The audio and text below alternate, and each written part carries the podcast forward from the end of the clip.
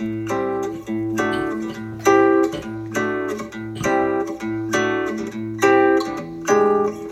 り込んだ君を起こして月を見よう。こんな綺麗な月は生まれて初めて。世界最高齢の、あの、女性ですね、えー、最高齢とも生きてる、その存命中の、えー、方が、えー、亡くなりましたっていうニュースを、うん、見ました。え、フランス人の女性で、118歳、え、ギネスに認定している。日本人の、え、田中カネさんっていうのかな？あのが、119歳で、えー、亡くなった時は、もうなんか、一応、最高齢だったそうです。えっと、一番、あの、なんだ、記録？えー、は122歳。この方が、えっと、一応記録にある、えー、これもフランス人ですね。ジャンヌ・カルマンさん。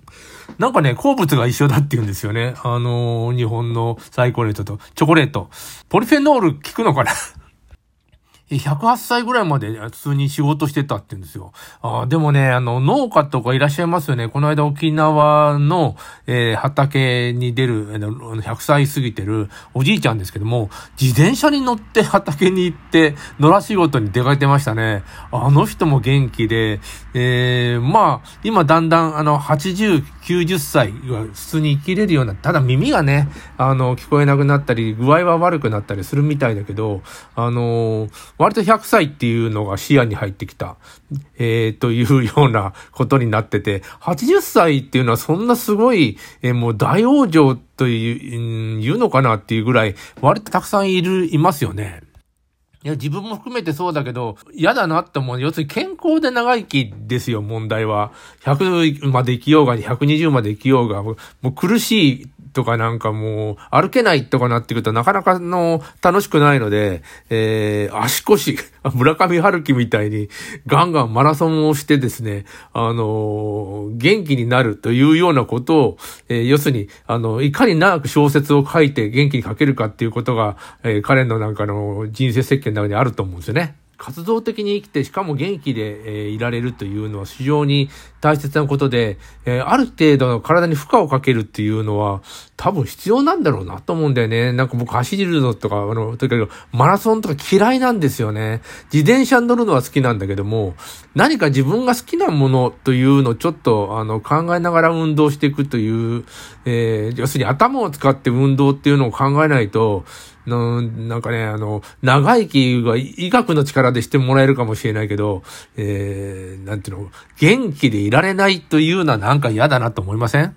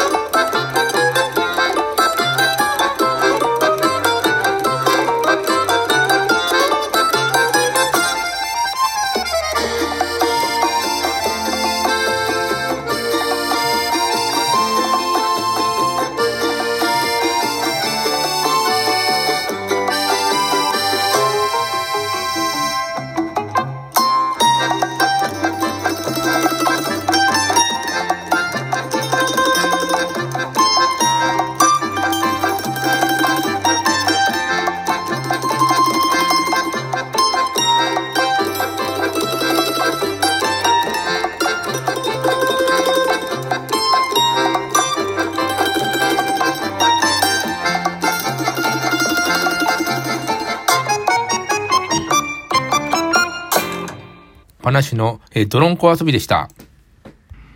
え何かを始めると止まらなくなるっていうことがあって、なんかあの、脳の海馬っていうところのせいらしいんですよ。なんか、あの、に読むところによるとですよ。あの、海馬っていうものがの脳幹かなんかの深いところにあって、それってなかなかの、火がつきにくい。一旦火がついたら、要するにやる気スイッチみたいなもんなんですけど、今度はやめたくなくなる。そういうようなもんで、ところがそれがなかなか火がつかなくて、えー、もう練炭とか炭みたいに、なかなか燃えないですよね。で、でも、ある、の、ある時間行って同じようなことをしてると、今度やめ、そんな経験ありません？あの、やり始めたことをやめ、ぐずぐずぐずして全然やらなかったんだけど、一旦やり始めたら、えー、止まらなくなるとか、やめたくなくなる。もう飯も食いたくないぐらい熱中してしまう。あれはそのね、脳の仕組みで、えー、のせいで、それをね、上手に使おうみたいなこと言ってる作家さんもいますよね。とりあえずあの、机の前に座って作業すると。えー、これを毎日、あの、嫌でももう、そこ、そこまではやって、作業を始めるということをすれば、あとはその火がつくから簡単なんだみたいなこと言ってる人がいますね。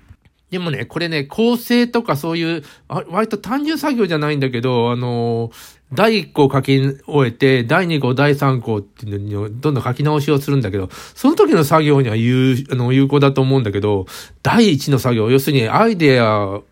アイデアっていうかね、頭の中に浮かんだことを、えー、とにかく前に進んで第一個書くというのはちょっと違うんですよね。